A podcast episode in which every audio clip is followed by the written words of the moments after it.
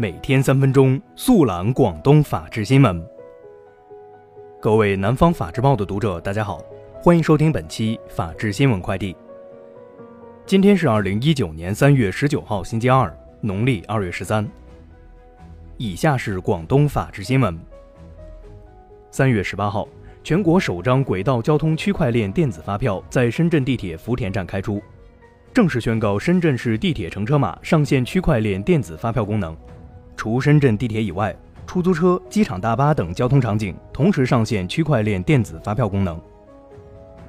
日前，广东省司法厅、广东省律师协会联合印发通知，鼓励律师参与村社区法律顾问和公共法律服务平台工作，化解和代理涉法涉诉信访案件，承办法律援助案件，参与法律援助志愿者行动、公益诉讼。保护弱势群体法律行动等公益法律服务，更好地满足人民群众对多层次、多领域、个性化公共法律服务的需求。近日，顺德交警微信公众号服务功能再度升级，只要是单次记分不满十二分且罚款两百元以内，佛山机动车在佛山市内及广东省外地区，或全国机动车在佛山地区发生的交通违法，都可以通过微信进行缴费。据广东省纪委监委消息。广东省云浮市委常委、云安区委书记、云浮新区党工委书记梁海卫涉嫌严重违纪违法，目前正接受纪律审查和监察调查。三月十八号，东莞市中级人民法院正式启动案件第三方专业评查机制，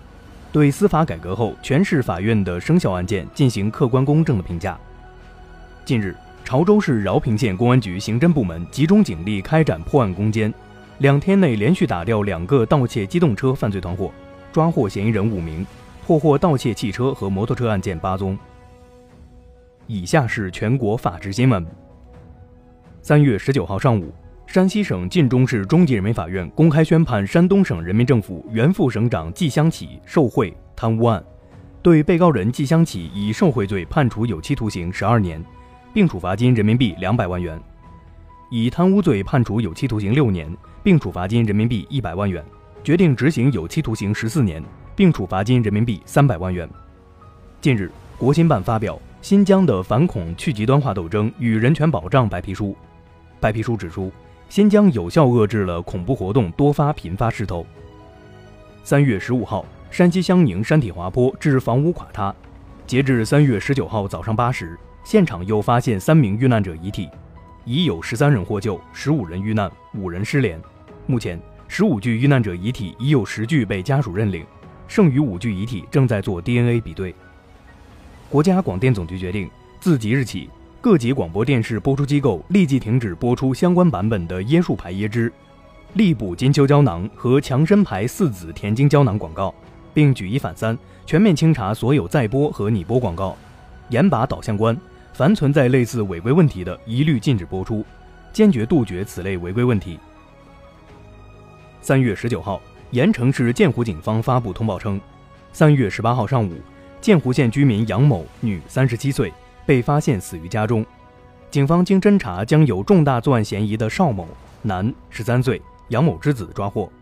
经查，三月十六号晚，邵某因不服杨某管教，双方发生激烈冲突，致杨某身亡。目前。案件正在进一步侦办中。